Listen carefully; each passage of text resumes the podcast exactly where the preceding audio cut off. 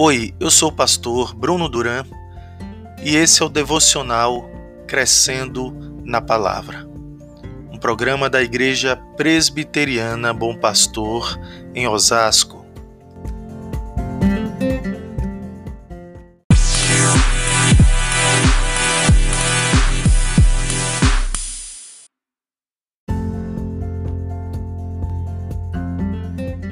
Hoje eu quero falar com vocês sobre o fundamento da nossa fé e também os privilégios que nós recebemos por estarmos em Cristo. O apóstolo Pedro, escrevendo na sua primeira epístola, no capítulo 2, os versículos 4 e 5, depois de encorajar os cristãos perseguidos a perseverarem diante das provações, Pedro continua pastoreando o coração dos irmãos, instruindo-os sobre a importância do fundamento e dos privilégios dos eleitos.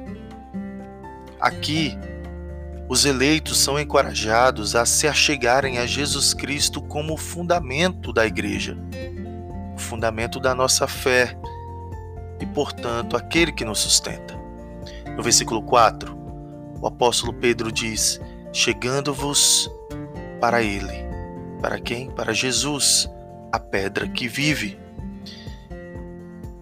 Jesus é o fundamento da sua igreja.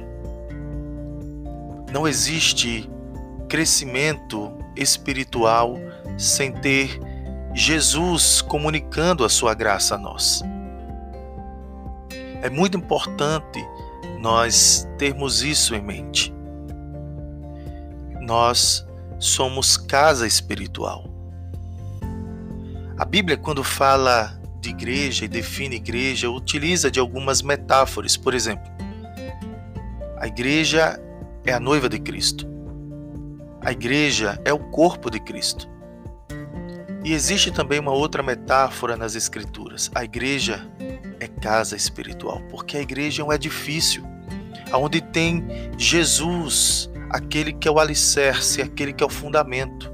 Certa vez Jesus falou a Pedro: Pedro, Tu és Petros, pequena pedra, sobre essa rocha eu edificarei a minha igreja. Jesus estava falando de si. Jesus é o fundamento da igreja. Por meio dessa rocha, dessa pedra, o edifício fica de pé ou cai. Jesus é tanto a pedra que sustenta, mas também a pedra de tropeço para aqueles que o rejeitam. Jesus é o fundamento. Portanto, os cristãos devem se achegar a Jesus como a pedra que vive, pedra que foi rejeitada, sim, pelos homens, mas para com Deus eleita e preciosa. Mas aqui nós vemos o apóstolo Pedro também falando acerca dos cristãos como esse edifício, como essa casa espiritual. E no versículo 5 ele diz: Também vós mesmos, como pedras que vivem, pedras vivas, sois edificados, casa espiritual, para ser de sacerdócio santo, a fim de oferecerdes sacrifícios espirituais agradáveis a Deus por intermédio de Jesus Cristo. Veja que assim como Pedro, nós encontramos o apóstolo Paulo também escrevendo aos Efésios no capítulo 2, versículo 20 a 22, dizendo: Edificados sobre o fundamento dos apóstolos e profetas sendo Ele mesmo, Cristo Jesus, a pedra angular, no qual todo edifício bem ajustado cresce para santuário dedicado ao Senhor, no qual também vós juntamente estáis sendo edificados para a habitação de Deus no Espírito. Depois de mostrar o fundamento que é Cristo, Pedro agora fala dos privilégios de ser casa espiritual.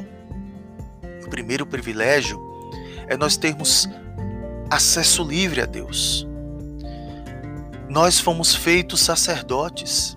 Não precisamos mais de um homem pecador intercedendo por nós ou nos mediando diante de Deus. Nós podemos nos achegar a Deus por meio de Jesus.